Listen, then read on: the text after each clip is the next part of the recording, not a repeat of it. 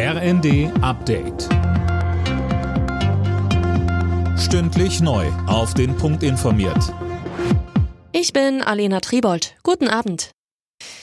Der Druck auf den britischen Premier Boris Johnson steigt weiter. Jetzt sind zwei wichtige Minister aus Protest gegen Johnson zurückgetreten. Manuel Anhut. Die Minister für Gesundheit und Finanzen, Sajid Javid und Rishi Sunak, legten ihre Ämter nieder.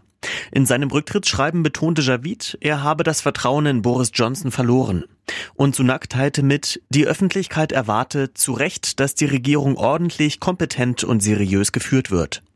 Der Premierminister steht bereits seit längerem wegen einer Reihe von Skandalen in der Kritik, allen voran der Partygate-Affäre und dem jüngsten Sexskandal in seiner Tory-Partei. Die Bundesregierung bereitet sich auf den Fall vor, dass Russland den Gashahn zudreht. Als wichtigen Schritt hat die Ampel Änderungen am Energiesicherungsgesetz beschlossen.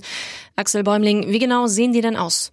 Also zum einen sollen Energieunternehmen, die der kritischen Infrastruktur zugerechnet werden, auch Hilfen vom Staat bekommen können. Denn wenn kein Gas aus Russland mehr kommt, dann müssen Importeure Ersatz suchen und der ist ja gerade sehr teuer. Außerdem soll es den Energieversorgern möglich sein, diese Mehrkosten an die Gaskunden weiterzugeben und zeitlich befristet ihre Preise zu erhöhen.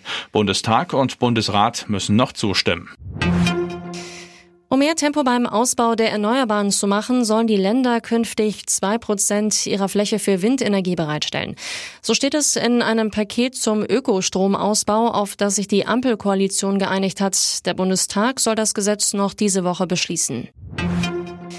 Das Tübinger Pharmaunternehmen CureVac verklagt seinen deutschen Konkurrenten BioNTech. Von CureVac heißt es, BioNTech habe bei der Herstellung und dem Verkauf seines Corona-Impfstoffes gegen das Patentrecht verstoßen.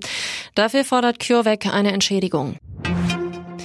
Und noch zum Tennis. Spannendes Duell in Wimbledon. Tatjana Maria hat sich im Viertelfinalspiel gegen ihre deutsche Konkurrentin Jule Niemeyer durchgesetzt und steht nun in der Runde der letzten vier. Es ist das erste Mal, dass die 34-Jährige das Halbfinale eines Grand Slam Turniers erreicht hat.